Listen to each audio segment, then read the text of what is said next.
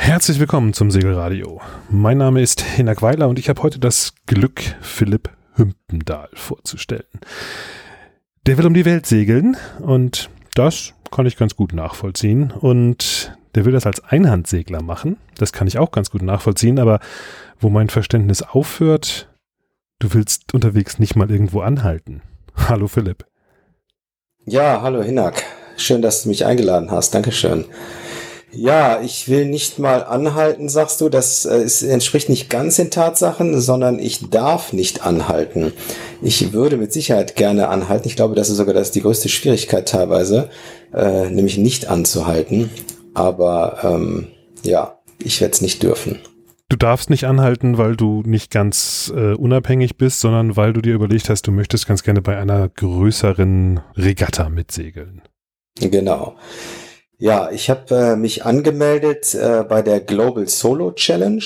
Aha. Das ist eine Non-Stop Einhandregatta um die Welt, die sich einreiht zwischen der Golden Globe, die gerade ja läuft, hm. und der Vendée Globe, die ja quasi unerreichbar ist, wo jetzt äh, ja Profis im Hightech-Modus um die Welt segeln und was, was wir machen, ist quasi so ein Mittelding zwischen alten Retrobooten und modernen Carbonrennern. Also wir machen eine in Anführungszeichen bezahlbare Regatta, äh, umweltfreundlich, in dem Sinne, dass man ältere Boote nimmt, sie fit macht und damit segelt, aber nicht ganz so alte Boote wie bei der Golden Globe und das ist auch nicht so streng reglementiert. Das heißt, du darfst und unterwegs einen elektrischen Wasserkocher benutzen. Du dürftest einen elektrischen Wasserkocher benutzen. Du dürftest auch einen Wassermacher an Bord haben. Und das finde ich auch relativ schlau von dem Organisator. Der hat wirklich fast alles äh, erlaubt, weil ja. äh, die, die Veranstaltung selber reglementiert sich ja schon genug. Und so ist da wenigstens nicht äh, Tür und Tor geöffnet für Betrug, weil, weiß ich nicht, bei der Golden Globe, wo man jetzt angeblich mit Sextanten navigieren muss, weiß man nicht, wer von denen ein kleines Hand-GPS dabei hat, hm. um, um nur ein Beispiel zu nennen. Hm, hm. Aber das ist ja auch ein bisschen unsportlich, wenn man das dann eben nicht, das ist ja, ja man, man macht ja nicht den Aufwand, sich bei so einer Regatta anzumelden und dann irgendwie zu sagen, okay, jetzt, äh, haha, ich nehme mal doch mein Hand-GPS und. Naja, es ist, ne, sehe ich anders. Das ist ein Wettbewerb und es ist ja schon im Vorfeld bei der Golden Globe jetzt äh, aufgetaucht oder herausgekommen, dass bei einer, bei einer Überprüfung zwei von den Seglern überhaupt nicht mit dem Sextanten umgehen konnten.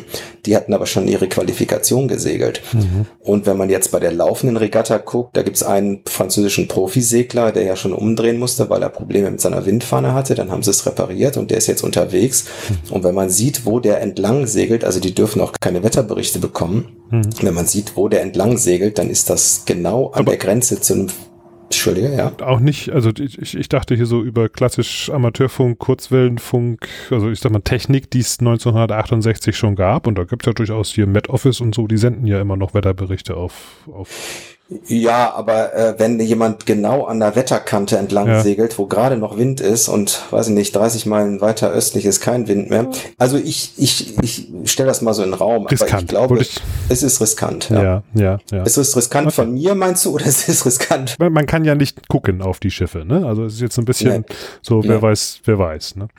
Also das ist ein Wettbewerb und die Leute tun bei Wettbewerben immer viel äh, dafür, um zu gewinnen. Und ähm, insofern finde ich einfach diese, diese, dieses äh, Format, wo ich damit segeln möchte, finde ich sehr ehrlich und geradlinig mhm. und das war mir auch von Anfang an sympathisch. Mhm, mh, mh. Also man darf eigentlich quasi alles, was alles, was geht? Ähm, Weil dann man ist ja wieder relativ schnell auch der Carbondampfer dabei. Ja, man darf, äh, man darf auch mit einem schnellen Boot segeln, also man darf auch mit einem, mit einem ähm, Class 40 segeln. Und die Langsamboote starten aber teilweise mehrere Wochen vorher, so dass es hoffentlich eine halbwegs faire Regatta wird und die schnellen Boote starten später. Das ist so der, äh, der Modus. Und dadurch okay. gewinnt trotzdem das erste Boot im Hafen zurück, gewinnt die Regatta. Okay. Vielleicht müssen wir ein kleines bisschen Bogen machen, ähm, nachdem wir jetzt schon angefangen haben, uns über die Modalitäten zu unterhalten. Ähm, das ist eine Regatta, die soll starten irgendwann nächstes Jahr, glaube ich. Und dann geht es nonstop. Ziemlich genau, ja. Ziemlich non genau in einem Jahr. Nonstop einmal um die Welt. Genau. Und die Strecke ist ziemlich dieselbe wie bei den beiden anderen Regatten. Also wir starten in äh, La Coruña in Nordspanien und man segelt halt dann auch einmal gen Süden und dann um die drei großen Cups herum und dann wieder nach Norden die zurück. Biscaya ist so ein bisschen Start- und Zielpunkt aller großen Rennen, habe ich das Gefühl, ne? Ja, wobei wir die eigentlich aussparen, weil wir genau am südwestlichen Aus also Ende ja, der Biscaya starten. Aber ja schon das doch heißt, so eben um die Ecke da, ne? nur noch um die Ecke. Aber dafür haben wir da dieses riesen Orca-Thema, weil es genau in ja. der Gegend ja gerade ein Riesenthema ist. Ja. Und da bin ich auch mal gespannt, was da im Laufe des nächsten Jahres noch an Informationen und an Lösungsvorschlägen kommt. Es gibt ja schon so diese Überlegungen mit diesem komischen ähm, PAL heißt der, glaube ich, so ein, so ein Ultraschall-Ding, das da helfen soll, die so ein bisschen abzuhalten, indem es halt vor sich hin klingelt. Sowas dürfte man mitnehmen, ne? Sowas dürfte man mitnehmen, ja. ja. Nonstop um die Welt, das heißt, ein bisschen durchhalten muss man, durchhalten kannst du. Das hast du auch schon mal auf anderen Wegen gezeigt. Ne? Du fährst gerne an Land sonst längere Strecken. Ja, genau. Also ich bin durch, ähm, ja, ursprünglich mal durch einen Motorradunfall zum Radfahren gekommen, weil das so in der Reha-Zeit das einzige war, was ich schmerzfrei machen konnte, neben Schwimmen. Und dann bin ich so zum, so mit 18, 19 zum Radfahrer geworden. Aha. Hab dann angefangen mit, da kam gerade Mountainbike fahren aus den USA, dann bin ich Mountainbike-Rennen gefahren, später bin ich Rennradrennen gefahren und dann habe ich mich hier mit zunehmendem Alter so Richtung Langstreckenfahren entwickelt und habe so diese klassischen Randonneur-Strecken, also Randonneure sind ja so Langstreckenfahrer, da gibt es zum Beispiel das älteste Radrennen Paris-Brest-Paris über 1250 Kilometer. Das bin ich 2016 gefahren. Und so habe ich mich immer mehr zu einem Langstreckenradfahrer entwickelt. Aber sowas fährt man doch nicht mal eben hin und her. Nicht mal eben, nee, das ist, äh, da muss man wirklich äh, ja Jahre drauf hin trainieren und den aber Körper ich mein, aber ja auch nicht nonstop, ne? Also das, das, da, da doch, das ist nonstop. Paris-Brest-Paris ist das längste Radrennen, äh, das älteste und längste Radrennen der Welt. Das ist 1250 Kilometer.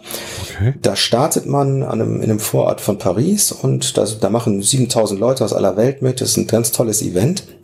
Und dann gibt es die Möglichkeit, schon in Turnhallen zu übernachten. Okay. Ähm, oder am Straßenrand. Aber okay, also wenn man schnell sein möchte. Okay, dann, dann muss man das wirklich in einem dann, Rutsch durchfahren, ohne einmal zu, zu schlafen zwischendurch. Naja, so ein paar Powernaps macht man schon, aber die, die allerschnellsten schlafen, glaube ich, gar nicht. Wow. Ja. Aber was ihr so da gemacht habt, also ich habe hier in meinen Notizen so eine kleine Veranstaltung, wo du dran teilgenommen hast, von Nordkap nach Kapstadt. 18.000 Kilometer, das, das schafft man nicht in einem Rutsch durch, ne? Genau, nee, da habe ich äh, 2019 habe ich das äh, zusammen mit dem Extremsportler Jonas Deichmann gemacht. Ich hatte von seiner Tour gehört und habe dann gedacht, das wäre doch mal eine Möglichkeit, mich als Fotograf und Abenteurer damit einzubringen und Radfahrer. Und dann sind wir das gemeinsam angegangen, diesen Weltrekordversuch und sind tatsächlich dann am Nordkap gestartet und täglich zwischen 250 und 300 Kilometern gefahren mit Gepäck. Und das war, ja, das war wirklich das größte Abenteuer, was ich so an Land äh, bisher erlebt habe. Hm. Aber das ging auch wirklich so über die Grenzen, die man so hat, schon so leicht hinaus. Also es war schon wirklich im wahrsten Sinne des Wortes grenzwertig. Suchst du solche Grenzen? Also ist das ist das, das was, was dich motiviert, loszulegen, dein, deine eigenen Grenzen dazu zu überschreiten? Also ich muss sagen, ich mag das schon sehr und es, es hört sich jetzt so nach purem Leiden an, aber das ist nicht nur der Fall. Also beim Radfahren ist es so, wenn man wirklich trainiert ist, dann, dann ist das Radfahren selber gar nicht so das Hauptproblem. Es äh, ist natürlich, ist es mit, mit, mit, mit Entbehrung und Schmerzen verbunden, aber man wird ja auch bei Abenteuern immer unheimlich belohnt. Also man äh, hat irrsinnige Erlebnisse, man, äh, ja, man menschlicher Art, Natur, also das, ich, ich möchte das gar nicht missen, was ich gemacht habe. Also mhm. ähm, ich, ich finde immer, dass man da auch unheimlich belohnt wird, dass es gar nicht so ist, dass man jetzt nur Opfer bringt, sondern mhm. ich mag es, glaube ich, schon, mich so in extremeren Situationen so zu spüren. Und ja, das ist schon ein Reiz. Da habe ich Spaß dran, ja. Mhm. Ich glaube, ähm, am Segeln bist du wahrscheinlich in deiner Familie schon recht früh nicht so richtig dran vorbeigekommen. Ich glaube, dein, dein Vater, das kann man wohl so sagen, hat, hat ein bisschen Segelgeschichte mitgeschrieben. Du hast gesagt, nach einem Unfall bist du zum Fahrradfahren gekommen, aber gesegelt wahrscheinlich zwangsläufig auch schon immer so ein bisschen, ne? Ja, genau. Also ich, äh, alle meinen immer, ich bin also nur durch meinen Vater zum Segeln gekommen, aber ich bin eigentlich auch schon vorher ähm, über meine Mutter, mit der wir immer auf, auf, auf äh, Formentera früher Urlaub gemacht haben, als es noch eine Hippie-Insel war. Mhm. Und da hatten mein Bruder und ich hatten da mal so eine kleine Jolle und Freunde hatten Segelboote. Also das war so ein bisschen die Zeit damals. Ähm, ja, da hatten einfach viele Leute im Umfeld meiner Eltern hatten Boote und ich glaube, so ist letztendlich auch mein Vater dann so ein bisschen auf Segeln gekommen. Okay. Hat das aber erst später so intensiviert. Ne? Der hatte ja auch noch ein Leben mit, äh, mit Job und Selbstständigkeit. Und also natürlich sind wir dann auch durch ihn zum Segeln gekommen, aber ja. auch schon, also ich bin auch schon vorher damit in Kontakt gekommen. So. Aber das sind ja eher so das, das kleine Jollensegeln, ähm, so ein bisschen Strandcut wahrscheinlich, sowas in der Richtung. Ähm, aber so richtig Fahrten segeln, Langstreckensegeln, ähm, hast du, hast du das vor deinem Fahrradfahren, während deines Fahrradfahrens? Passt das, passt das zusammen? Kann man das verbinden? Also ich habe schon diverse Sachen auch da, dann verbunden, aber natürlich ist es äh, das Segeln für das Radfahren nicht gerade förderlich. Also ich weiß, ein Freund von mir, der, der, der hat ein relativ kleines Boot und der hat da immer sein Rennrad mit drauf. Und ähm, jetzt war ich gerade mit ihm zusammen auf Langeland und das erste, was passiert ist, dass er morgens ausgestiegen ist, aus seinem Boot sein Fahrrad da rausgeholt hat und erstmal einmal Langeland rauf und runter. Genau, also das geht wesentlich besser, als man meint. Ich habe ja, ich habe auch schon auf meinem, auf meinem Halbtonner, den ich jetzt immer noch gerade besitze, mhm. da hat man auch so viel Stauraum hinten, weil das Boot komplett offen ist. Da habe ich auch schon ein Rennrad mitgehabt und ähm, oder ein sehr gutes Faltrad hatte ich auf meiner letzten Reise dabei. Mhm. Also das Thema Fahrrad und Segeln kann man schon besser verbinden, als viele das meinen. Mhm. Bei den meisten ist es halt so, dass die Fahrräder, also viele geben ein unglaubliches Geld für ihre Boote aus und kaufen sich dann bei einem Segelausrüster ein total schlecht fahrendes äh, Faltrad, was als Fahrrad eigentlich kaum benutzbar ist. Es soll ja auch in den meisten Fällen eigentlich nur bis zum nächsten Bäcker und zurück. Äh, ne?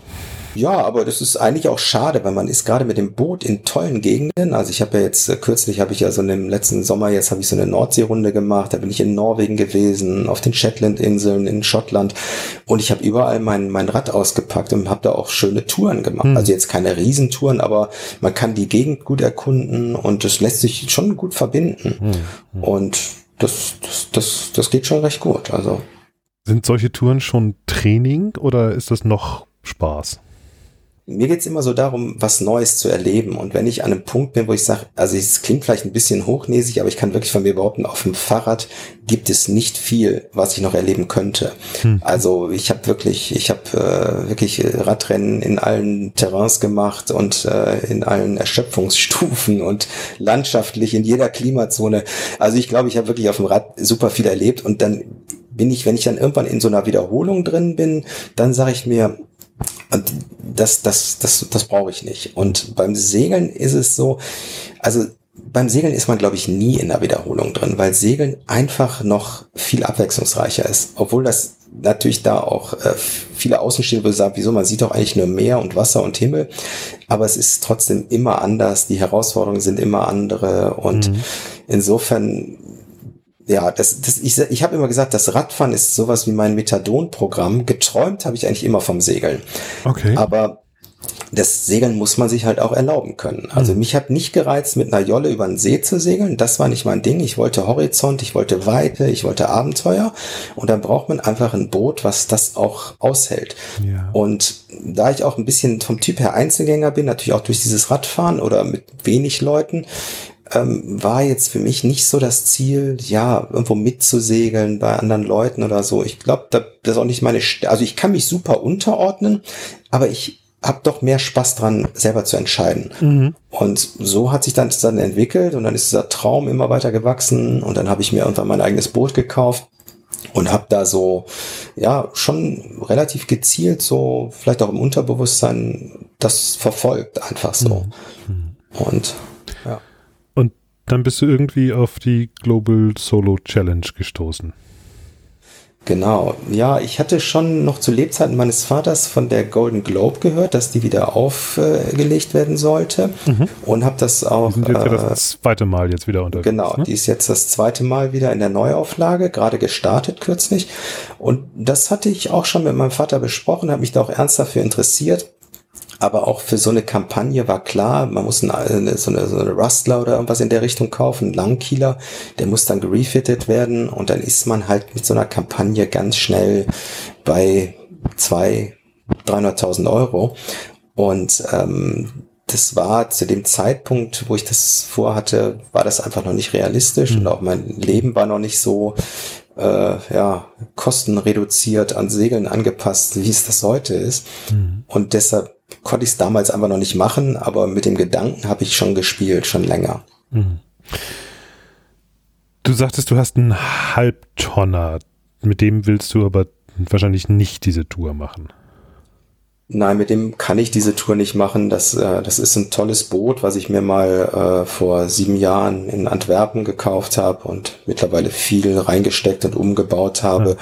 Ja. Und es ist auch durchaus Was ist das ist ein Camper Nicholson Halbtonner. Das ist eigentlich ein Schwesterschiff von dieser Grimalkin, die damals in diesem Fastnet Race äh, in dieser Geschichte so eine Rolle gespielt hat. Mhm. Das, das Fazit war ja damals, dass äh, die Leute zu früh ihre Boote verlassen haben und die Grimalkin schwimmt letztendlich immer noch heute. Die segelt mhm. immer noch. Die ist mhm. wieder refitted worden. Aber es ist nicht so ein äh, seegängiges Schiff und auch von der Größe würde es nicht hinkommen. Also für die Global Solar Challenge äh, kommt es nicht in Frage. Aber es, äh, es, es war ein tolles Boot. Ich habe mit dem toll, Boot tolle Erlebnisse gehabt und muss es leider jetzt schweren Herzens auch äh, verkaufen. Hm. Also einmal ein Bootstausch sozusagen. Ja, also ich meine, für die Tour braucht man jetzt äh, ein Boot, was ich glaube mindestens 34 Fuß hat. Und ähm, ich ja, glaube 32, 32 Fuß ist das Minimum hier, ja. Achso, 32 Fuß, okay. Zwei, ja gut, aber meins ist halt äh, 30, meins ist einfach noch unterhalb dieser Grenze. Und ähm, ja, da, dann konnte ich es leider damit nicht machen. Okay. Du hattest mal irgendwann erzählt, dass du eigentlich das Boot von Wilfried Erdmann dafür äh, haben wolltest. Ähm, warum ausgerechnet das? Ja, es war, es war mal eine Idee. Also ich, ähm, ich bin ja ein großer Fan von Wilfried Erdmann, finde einfach toll, was er gemacht hat, finde ihn menschlich toll und das war mal, äh, ja, es, es war mal eine Idee, weil es einfach ein sehr sicheres Boot ist, weil es bewiesen hat, dass es das kann und weil es, ähm, ja, weil ich auch dachte, der Wilfried ist jetzt in einem Alter, wo er es vielleicht auch nicht mehr unbedingt äh, segeln möchte. Und ich bin auch schon ziemlich nah dran gewesen. Also ich war auch mit Wilfried und Astrid da in Gesprächen. Aber ähm, wir haben es dann äh, wieder fallen lassen. Also die konnten sich auch noch hm. nicht so, Wilfried konnte sich auch noch nicht so richtig hm. trennen und so. Und dann habe ich auch so ein bisschen gedacht, äh, von der Geschichte ist es auch immer so, es ist letztendlich ist das alles seine Geschichte und ähm, weiß nicht, ob es vielleicht so aussehen könnte, als wollte ich von seiner Geschichte was abhaben oder so. Also ich habe es dann ja. auch wieder fallen lassen. Ja, ja. Wobei auf der anderen Seite muss man natürlich auch sagen, also er ist natürlich schon auch, ähm, also glaube ich, kann man mit ruhigem Gewissen sagen, also ähm, er ist ja einer der bekanntesten, wenn nicht der bekannteste Segler, der auch, auch jetzt im TO mit dabei ist und den auch von Anfang an ein Stück weit mitgeprägt hat. Und wäre natürlich schon irgendwie auch eine lustige Staffelübergabe so ein bisschen gewesen, ne? zumal er ja nun auch ja, gerade bekannt gegeben hat, dass er selber nicht mehr ja. äh, auf, auf Tour geht. Naja. Ja. Ähm, du bist auch TU-Mitglied, ne? Genau, ich bin auch TU-Mitglied. Ja, mein Vater war äh, auch immer im Transocean und dann habe ich mir, obwohl ich in der Vergangenheit jetzt noch nicht die Riesenreisen mit meinem Boot gemacht habe, also ich bin eigentlich hier so, in, so in der Nordsee oder nach Frankreich, England, aber dann habe ich mir gesagt, äh, nee, komm, dann gehst du jetzt auch mal in den Transocean hm. und äh, ja, jetzt bin ich, bin ich auch Mitglied, genau. So ein bisschen, weil es Erbschaft ist oder also ist das, was, was bedeutet das für dich, in so einem Verein zu sein? Das würde mich mal interessieren. Ja, also genau, generell bin ich überhaupt kein Vereinsmensch. Ich habe aber auch mal ähm, in, in jüngeren Jahren habe ich mal ähm, eine, ja, eine Viertelweltumsegelung gemacht. Da bin ich mal mit einem älteren Menschen, der eine Amel hatte in Guatemala. Mit dem bin ich von Guatemala bis Tahiti gesegelt. Und damals schon hatten wir äh, unterwegs auch über den Transocean äh, Kontakte. Wir haben zum Beispiel in Panama ist damals der, der deutsche Botschafter in Panama, der wollte unbedingt mal durch den Panama-Kanal und der ist dann mit uns durch den Panama-Kanal gegangen. Cool. Ich glaube, das kam sogar durch den Transocean, dieser Kontakt zustande. Und also ich habe mir schon gedacht, wenn ich mal wirklich auf weite Reisen gehe und da hatte ich noch nicht mal die Idee von der Global Solo Challenge, ja. weil da kann ich ja eh nicht anhalten, aber wenn man mal auf große Fahrt geht, ist es schon äh, ein schöne, schöner Gedanke, dass man so Kontakte vor Ort hat und ja. unterwegs hat und so und ja. genau. Ja, das funktioniert auch ganz gut. Das habe ich ja selbst auch äh, immer wieder gemerkt, dass man dann doch recht schnell auch irgendwo so Leute trifft und äh, in Kontakt kommt und ähm, all solche Geschichten. Ja. Weißt du schon, womit du jetzt auf Reisen gehst? Ja, ich habe seit äh, ja seit einer Woche ähm, habe ich ein äh, ein neues Boot das ist eine Comfortina 38. Also wir haben äh, sehr viel Zeit mit Bootssuche ja. verbracht. Ähm, ja, es ist ein klassisches, schnelles, gut segelndes Boot, was äh, ja auch einen stabilen Eindruck macht und hm. für den Umbau und für die Regatta, glaube ich, ähm, ganz, ganz gut äh, brauchbar ist. Ja. Hm. Mhm. Wahrscheinlich ähm, in der Annonce stand Segel fertig, aber wahrscheinlich nicht für das, was du vorhast. Nein, leider gar nicht. Also ähm, genau, es ist, es wäre jetzt, äh, man könnte mit dem Boot sicher noch ein paar Jahre so im normalen Modus segeln gehen. Aber für die Regatta müssen wir, müssen wir einiges äh, umbauen und anpassen. Und es gibt auch eine Riesenliste, eine Ausrüstungsliste und das muss teilweise müssen Dinge doppelt da sein. Also das ist, äh, das ist schon ein unheimlicher Aufwand, äh, logistisch und organisatorisch. Also da kommt noch, kommt noch viel auf uns zu und auch was den, was den Umbau des Bootes angeht. Wie, wie funktioniert das eigentlich, wenn du dich jetzt bei so einer Regatta anmeldest? Ich meine, jetzt ist es eine Sache zu sagen, okay, ich mache da mit. Ähm, ich kenne das jetzt so von der, von den klassischen kleineren Regatten, da gibt es irgendwo so ein Webformular, das füllt man aus, dann muss man irgendwie noch seinen Führerschein und vielleicht noch sein World Sailing Zertifikat hochladen und ähm, das war's. Oder wie, wie läuft das bei so einer Veranstaltung? Ist da, ist da mehr Briefing? Wird man da irgendwie eingeladen oder irgendwie sowas? Also das Anfangsstadium ist eigentlich ziemlich einfach, weil die wissen ja auch, dass jeder Segler, sag ich mal, für seine Kampagne auch äh, größtenteils Sponsoren suchen muss. Mhm. Daher kann man zu einem relativ frühen Zeitpunkt schon auf der Internetseite des Veranstalters erscheinen für eine kleine Summe. Mhm. Damit ist man aber noch kein äh, Full Entry, sag ich mal, sondern Pre-Listing. Ja, so eine Pre-Listing, ja, genau. Ja. Und das ist das, was ich bisher gemacht habe. Und dafür ähm, braucht es nicht viel, sag ich mal. Da muss man ein Interview machen, eine kleine Summe überweisen. Das habe ich bisher gemacht. Und der Hauptteil ist eigentlich die Riesenliste an Anforderungen zu erfüllen, an Zertifikaten, an Sicherheitskursen, Survival, äh, also Überleben auf See, den Kursus machen und verschiedene andere Sachen. Also da gibt es eine Riesenliste und die Liste abzuarbeiten und diese Umbauarbeiten am Boot zu machen. Und das wird dann letztendlich erst, äh, also dann, und dann man muss noch eine 2000 Seemeilen Qualifikation gesegelt sein. Also man muss mit dem Boot, mit dem man die Regatta segelt, muss man 2000 Kilometer, 2000 Seemeilen nonstop alleine gesegelt sein. Und das mhm. wird auch vom Veranstalter überprüft und der begleitet dann auch so ein bisschen dabei, also der überprüft das währenddessen. Und das steht also auch noch an. Hast du schon eine Route überlegt? Oder ist die geheim? Ja, Nö, es ist nichts geheim. Ähm, ich, ich hatte sogar noch mit dem Gedanken gespielt, wenn das Boot, was ich kaufe, wenn das vom Zustand her so ist, dass ich das sogar noch diesen Herbst machen könnte. Das hätte uns ein bisschen mehr Zeit gegeben nach hinten raus, weil man muss diese Qualifikation bis Juni 2023 gesegelt sein. Und mhm. da der Start der Regatta erst im September ist, hätte einem das viel mehr Spielraum gegeben. Mhm. Aber das Boot äh, hat jetzt ein paar Bausteine, also das ist in sehr gutem Zustand, was äh, den Allgemeinzustand angeht, aber es hat zum Beispiel eine ausgeschlagene Ruderlager und das Ruder, wir das Boot aus dem Wasser genommen, das Ruder ist wirklich, das muss eigentlich, das Ruder muss wirklich komplett saniert werden. Und da jetzt mit so einem wackelnden Ruder und so einem uralten Rig, also das ist jetzt nicht in dem Zustand, dass ich jetzt damit äh, zu dieser Jahreszeit äh, lossegeln möchte. Ähm, ja, eine Route habe ich mir schon ausgeguckt. Also man hat ja hier nicht so viele Optionen. Wenn ich das äh, an der Schlei, das Boot wird jetzt an der Schlei umgebaut, bei Comfortina selber. Mhm. Das äh, überführen wir jetzt bald dahin. Und wenn es dann im Frühjahr fertig ist, äh, habe ich ja nicht so viele Optionen. Also auf der Nordsee alleine zu segeln ist unheimlich anstrengend, weil man immer Hindernisse hat und äh, viele Verkehrstrennungsgebiete und mhm. da ist es also schwer Strecke zu machen. Das ist unheimlich ermüdend. Also ist eigentlich die einzige Option, äh, durch den Ärmelkanal gen Süden zu gehen und ähm, dann, weiß ich nicht, entweder schon von hier in einem durch, je nach Windrichtung. Ich hätte jetzt gesagt, zu Ostern einmal Haparanda und zurück. Das müsste ungefähr hinkommen, ne? Ja, zu Ostern ist schon. Äh, Wenn das Eis einen durchlässt. Ja, ja.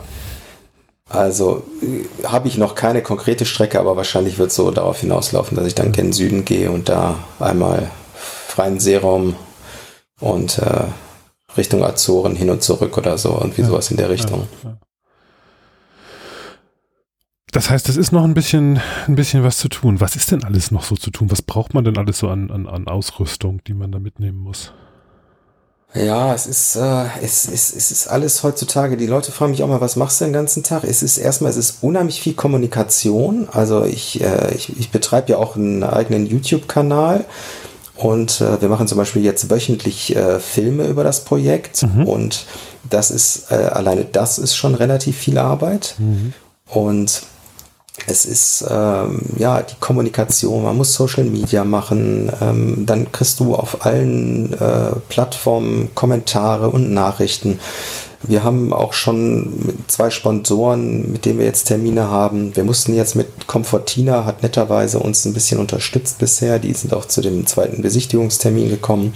Mhm. Und ähm, dann haben wir kürzlich die in, an der Schlei besucht, um zu besprechen, ob wir das Boot da umbauen. Ich glaube, das ist auch so ein Albtraum von einem Bootsverkäufer, ne? wenn du dann um die Ecke biegst und sagst, oh, ich habe da übrigens mal ein paar von der Werft mitgebracht. Die, das es war, ja, ja, also es war, ja, das, das, das war, ich glaube auch, so richtig erfreut waren sie nicht, aber im, im Nachhinein muss man sagen, ist es alles sehr friedlich abgegangen. Also ja. ich meine, wir haben dann auch, wie gesagt, zwei, drei Sachen entdeckt, die, die nicht okay waren.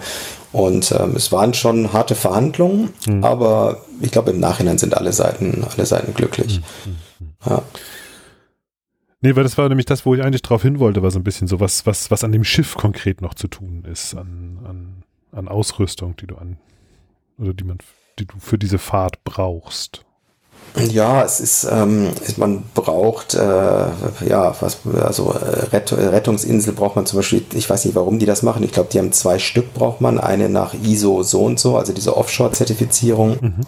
Und äh, IPIRP. Man braucht, ähm, das Boot muss angepasst werden. Es müssen entweder wasserdichte Schotten eingebaut werden oder es müssen genug Auftriebskörper vorhanden sein. Ähm, es ist aber nicht nur dass die Anforderungen der Regatta, es sind auch meine eigenen Ansprüche. Also ich meine, da auf dem Boot ist zum Beispiel noch der Originalmast drauf. Also wir werden auf jeden Fall äh, ein neues Rig. Also das machen eigentlich mhm. alle, die auf, äh, auf in, in diesen Breitengraden auf äh, Weltumsegelung gehen, dass sie, also das, das Rig und die Segel sind eigentlich das A und O. Mhm.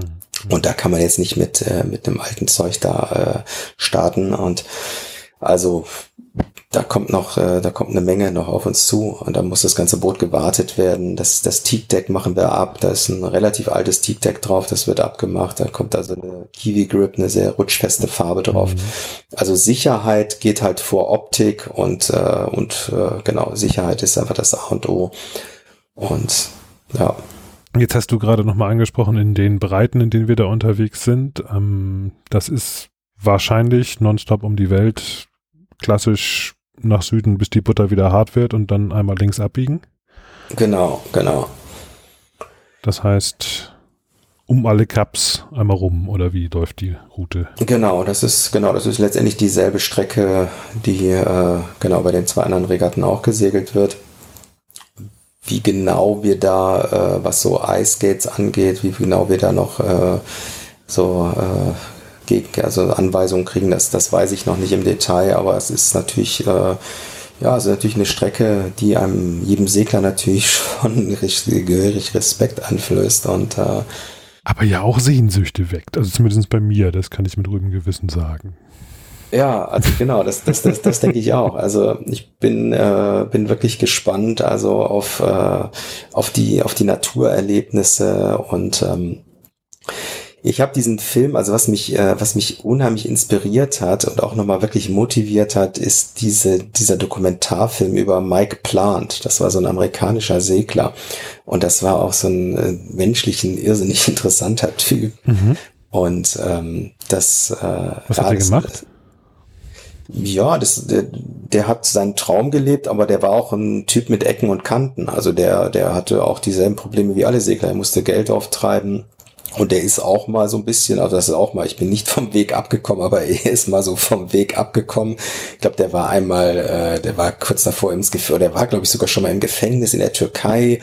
Und ähm, aber der war ein unglaublicher Segler. Also der, äh, der war dann auch äh, qualifiziert für die Vendée Globe und ist aber bei der Überführung nach Frankreich von den USA aus mit seinem Boot verschollen. Also der hatte, der hatte einen Kielverlust mit seinem neuen Boot und ist quasi ums Leben gekommen und ist natürlich dadurch auch so eine Legende geworden, aber mhm. er war auch echt ein interessanter Typ und äh, mhm. also so ein Mensch mit Ecken und Kanten, das finde ich finde ich ganz äh, interessant. Motiviert, inspiriert ein bisschen. Auf jeden Fall, auf jeden du Fall. Du hast jetzt ja. schon so an zwei, drei Stellen mal so ein bisschen angesprochen, dass das Ganze ja nicht ganz so teuer ist wie ein Vendée Globe, aber auch nicht für umsonst zu haben ist. Ne? Genau. Ähm, ich nehme an, du wirst irgendeinem mehr oder minder geregelten Beruf nachgehen. Also ich bin einem mehr oder weniger geregelten Beruf nachgegangen. Ich habe äh, 20 Jahre für, für die Firma Henkel in Düsseldorf als quasi Werksfotograf gearbeitet mhm. und bin auch immer noch Fotograf bei der Yacht. Aber ich habe mein, äh, ja, mein klassisches Fotobusiness ist äh, durch meinen Lebenswandel und durch auch eine freie Entscheidung. Also ich habe bei Henkel irgendwann gesagt, dass ich das nicht mehr mache ähm, aus verschiedenen Gründen. Hm. Und äh, mir war aber auch dann klar, dass ich, äh, dass ich halt immer mehr in diese Richtung gehe, Abenteuer. Und da ich, sag mal, Fotograf bin oder auch Filme mache, ist, bin ich halt auf dem Weg, ja, quasi da meinen Lebensunterhalt zu bestreiten. Hm. Und ähm, da bin ich ziemlich zielstrebig gerade. Da bietet aber so eine Tour natürlich auch jede Menge Motive, ne? Das, ja, genau. Das, also aber ich sag mal, ich hätte das auch nicht unbedingt machen müssen, weil ähm, gerade so auf YouTube, ich sag mal, die Leute fanden sympathisch an mir, dass ich mit dem kleinen Boot, ich mal, ich finde ja diesen Begriff so, so, so Kleinbootbesitzer und das ist ja so eine eingeschworene Gemeinschaft und das fand ich auch immer sehr sympathisch. Also Leute, die mit kleinen Booten große Strecken segeln. Small, small, Boat, Small Problem. Das ist einer der Sätze, genau, die genau. mir immer im Und das Kopf ist auch generell sind. nach wie vor meine Philosophie und ich mag das. Also das ist schon was, was mir auch jetzt schwer fällt. Ich bin jetzt ja. gerade am Wochenende wieder bei meinem alten Boot gewesen und ich, ich mag das unheimlich, aber jetzt für dieses Ziel musste ich halt jetzt einen anderen Weg gehen. Mhm. Und ähm, aber ich hätte durchaus auch einfach meine Filmchen weitermachen können und das, das, das, das hätte auch funktioniert. Mhm. Aber ähm, ja, jetzt gehe ich da äh, in, in unbekanntes Terrain. Aber Global Solo Challenge ist jetzt nicht unbedingt ein Rennen, mit dem man, ich sag mal, jeden zweiten Tag in der Tagesschau landet. Wie, wie findet man Unterstützer und Sponsoren für so ein ja, also ich sag mal so, ich würde das nicht unterschätzen, weil das, das Ding ist, wenn man äh, Leuten von der Vendée Globe erzählt hätte, bevor Boris Herrmann äh, das in Deutschland so bekannt gemacht hat, hätten auch wenig Leute in Deutschland das gekannt. Trotzdem ist das äh, schon immer eine relativ große Veranstaltung gewesen. Und durch das Internet ist Segeln auch viel populärer geworden. Also da gibt es viele gute Möglichkeiten, ähm, wie man das verfolgen kann. Hm. Die Golden Globe ist nicht gerade ein gutes Beispiel dafür, finde ich, weil die machen relativ wenig. Hm. Ich hoffe, dass es bei der Global Solo Challenge bisschen besser wird. Ja, die können natürlich auch äh, mit Mitteln von 1968 nicht so fürchterlich viel von, von Bord dokumentieren. Ne? Das ja, das ist richtig, aber das, das ist eben das, was ich meine, ja. dass diese Veranstaltung, dass es so ein bisschen schwammig ist. Also letztens, ja. ich meine, die segeln jetzt zu einem Filmdrop da in Lanzarote und dann habe ich ein Foto gesehen von dem Inder, der letztes Jahr ja, äh, vor vier Jahren äh, diesen Unfall hatte ja. und der hatte an seinem, an seinem Sprayhood hatte der eine GoPro befestigt. Also im Nachhinein tauchen dann auch immer digitale Bilder und Fotos auf. Das ist ist einfach so von der Regelung so ein bisschen äh, schwierig. Ja, ich meine, man will ja auch, ich meine, man will ja auch zumindest ein bisschen was mitbringen. Ne? auf jeden Fall, auf jeden Fall. Ja. Und nee, aber also aber auf deine, ja. Auf deine Frage, also die, das ist bei all diesen Regatten, dass die im Vorfeld, das ist natürlich jetzt auch noch diese Global Solo Challenge, die wird das erste Mal stattfinden. Das ist natürlich ein bisschen eine Reise ins Ungewisse. Man weiß nicht genau, wie viele Teilnehmer werden tatsächlich starten, wie wird das medial aufgenommen.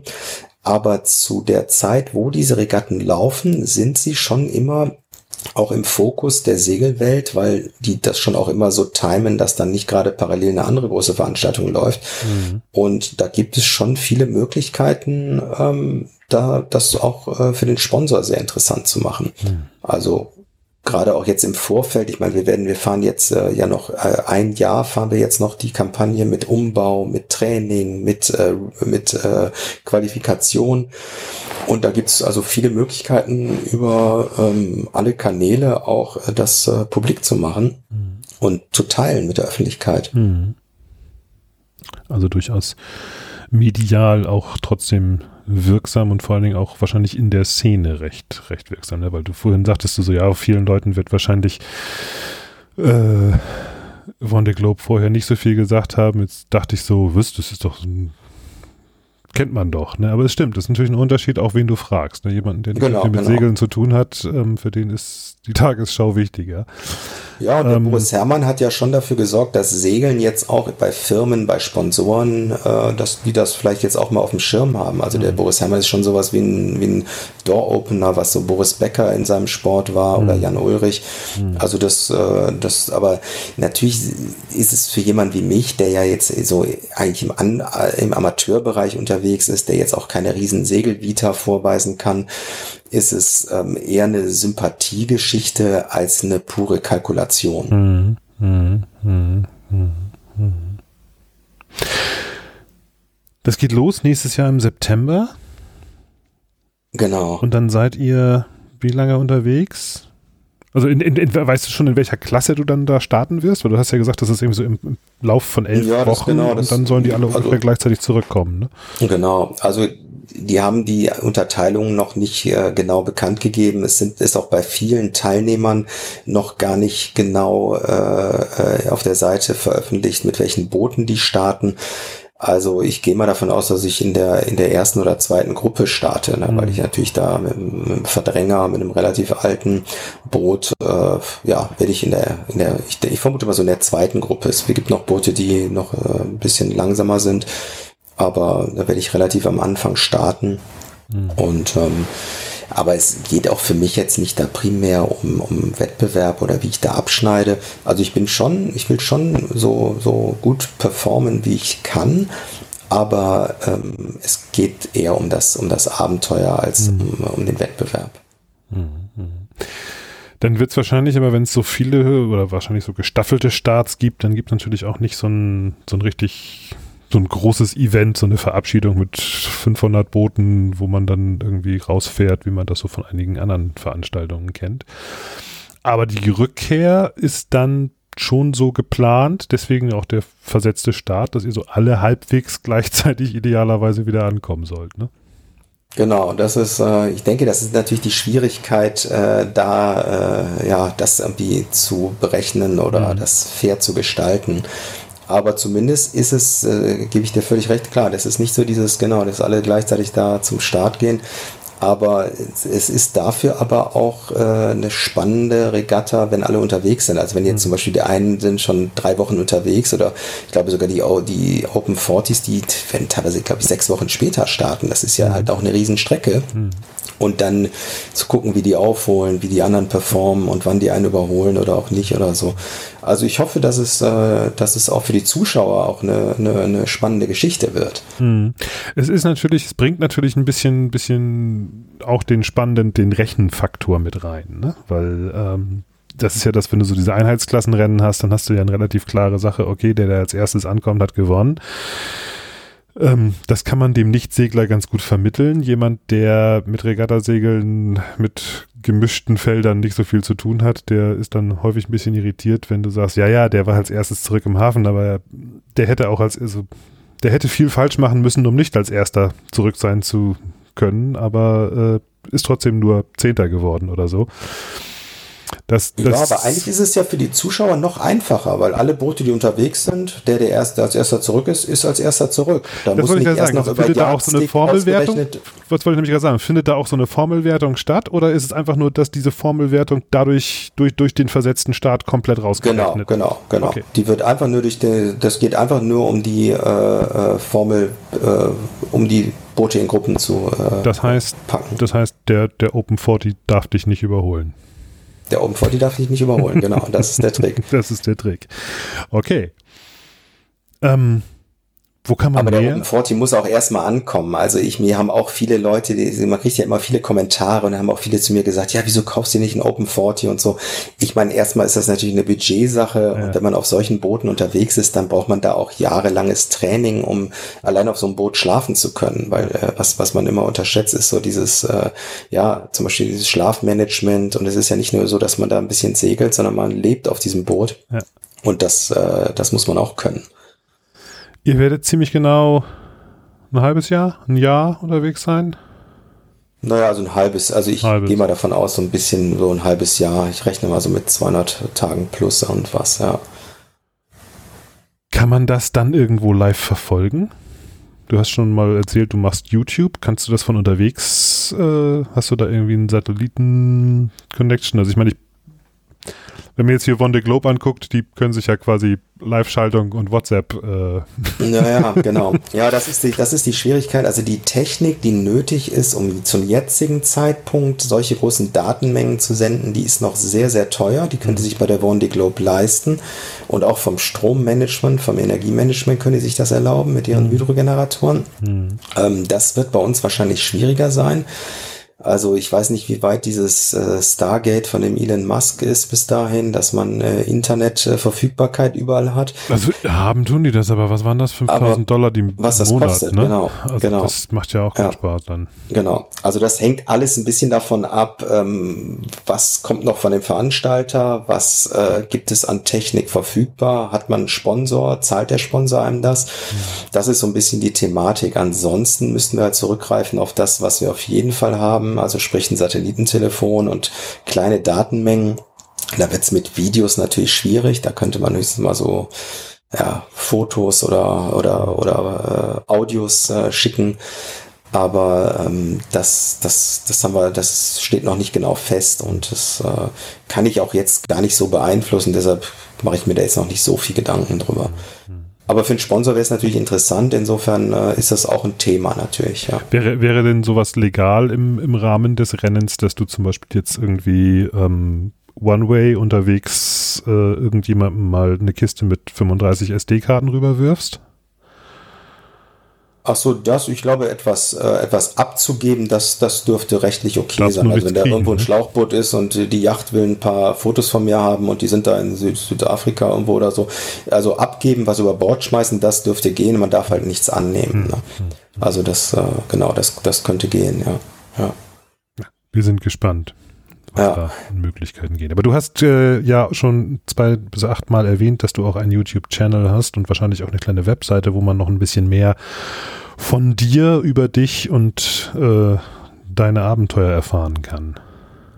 Ja, genau. Also ich habe jetzt, ich habe eine eigene Internetseite und ich hatte mir dann auch, ich hatte irgendwie, bin ich auf diesen Begriff Seesucht gekommen und dann habe ich mir da von einer Grafikerin mal letzten Winter so ein kleines Logo machen lassen und daraus ist jetzt mittlerweile auch so ein, habe ich so ein paar T-Shirts gemacht, Hoodies gemacht und das ist, äh, ja, da ist so richtig so ein kleiner, äh, kleiner Merchandise-Shop entstanden. Ein YouTube-Channel mit Merch. Äh, das hört sich jetzt sehr kommerziell an. Ich habe aber leider schon äh, eine äh, Urheberrechtsklage oder besser gesagt eine, ja, also die Firma Petit Bateau die hat meine die Veröffentlichung meiner Wortbildmarke äh, angefochten mhm. und dagegen musste ich jetzt auch mit einem Patentanwalt äh, Einspruch erheben und das hat quasi meine Merch-Gewinne des letzten Jahres ähm, aufgefressen. Das sind also Baustellen, die man dann hat, aber nicht eigentlich haben will. Mhm. Und ähm, naja, aber ich habe eine Internetseite, genau, da sind, da habe ich so die, die Infos drauf, die wird jetzt auch weiter gefüttert mit, äh, mit den ganzen Infos zu dem Projekt und äh, da äh, findet man dann so alle Links auch zu Social Media und ähm, Es wird auch noch ein äh, Charity-Projekt geben, was wir unterstützen. Und da wird auch noch der Link dann auf die Seite kommen. Aber das ist auch gerade noch in, in Vorbereitung. Und ähm, ja, das sind halt ganz viele Themen, die wir da parallel haben, die ich mit, ein, mit einer Handvoll ehrenamtlicher Helfer abarbeite. Und das Interessante ist eigentlich so, dass wenn man sowas macht wie ich, so in Anführungszeichen so eine kleine Amateurkampagne, dass man eigentlich dieselben Bausteine braucht, die so ein Boris Herrmann auch braucht. Also man mhm. braucht ein Boot, man braucht die Organisation, man braucht die Ausrüstung, man braucht die Öffentlichkeit, man braucht Social Media. Und das Ding ist halt, dass äh, er mittlerweile 30 äh, festangestellte Leute in seinem Team hat und wir das, äh, also ich das größtenteils alleine mache und wirklich ja. ein paar tolle Helfer habe. Ja. Zum Beispiel meine Tochter macht meinen Social Media Kanal. Nur leider hab ich äh, vor, vor einer Woche äh, ist mein Instagram-Account gehackt worden, den wir mühselig auf 2400 Abonnenten hochgeschraubt haben mit viel Arbeit. Ja. Und dann hatte ich gerade mit ihr telefoniert und dann habe ich so eine Phishing-Mail bekommen und habe im falschen Moment da drauf geklickt und dann war alles für die Katz. Und so wie es aussieht, kriege ich die auch nicht zurück. Und das ist natürlich gerade in Zeiten, wo man auf Sponsorensuche geht, ist natürlich Social Media, ist halt schon, hat auch einen gewissen Marktwert. Absolut, natürlich. Und ja. äh, also das ist so ärgerlich. Aber ich sag mal, in allem, was gerade so schief geht, sage ich mir immer so, dass es alles Luxusprobleme sind, dass es alles nur ja. Zahlen sind und dass wir hier, keine Ahnung, ich habe ein Dach über dem Kopf und ja. wir haben keinen Krieg hier. Und da muss man das immer mal so relativieren, weil man neigt dann immer zu, wenn man so im Tunnel ist, das natürlich alles so mega wichtig zu nehmen. Und da muss man auch einfach mal zwischendurch sagen, ey, es geht nur ums Segeln, es geht nur um, also sonst. Äh, ich, ich ja. hatte mal so ein Erlebnis auf dem Weg Richtung Lofoten hoch. Da hatte das, es war mitten im Sommer und es hat plötzlich geschneit und geregnet und alles ganz widerwärtig und so. Und dann kam einer aus dem Niedergang hoch und guckte so in die Landschaft und sagte, mein Gott, was für ein Privileg. Ja, genau, genau. ja. ja. ja. ist ja, ja es ist, ist ja so. auch. Es ist manchmal so. Ja. ja. was ich auch immer sage, dass wenn, wenn man so, wenn man so beim Segeln, man hat ja oft Situationen, wo wirklich gerade draußen die gefühlt die Welt untergeht, aber man segelt in so eine schwarze Wand rein und weiß, es geht gleich richtig los oder so.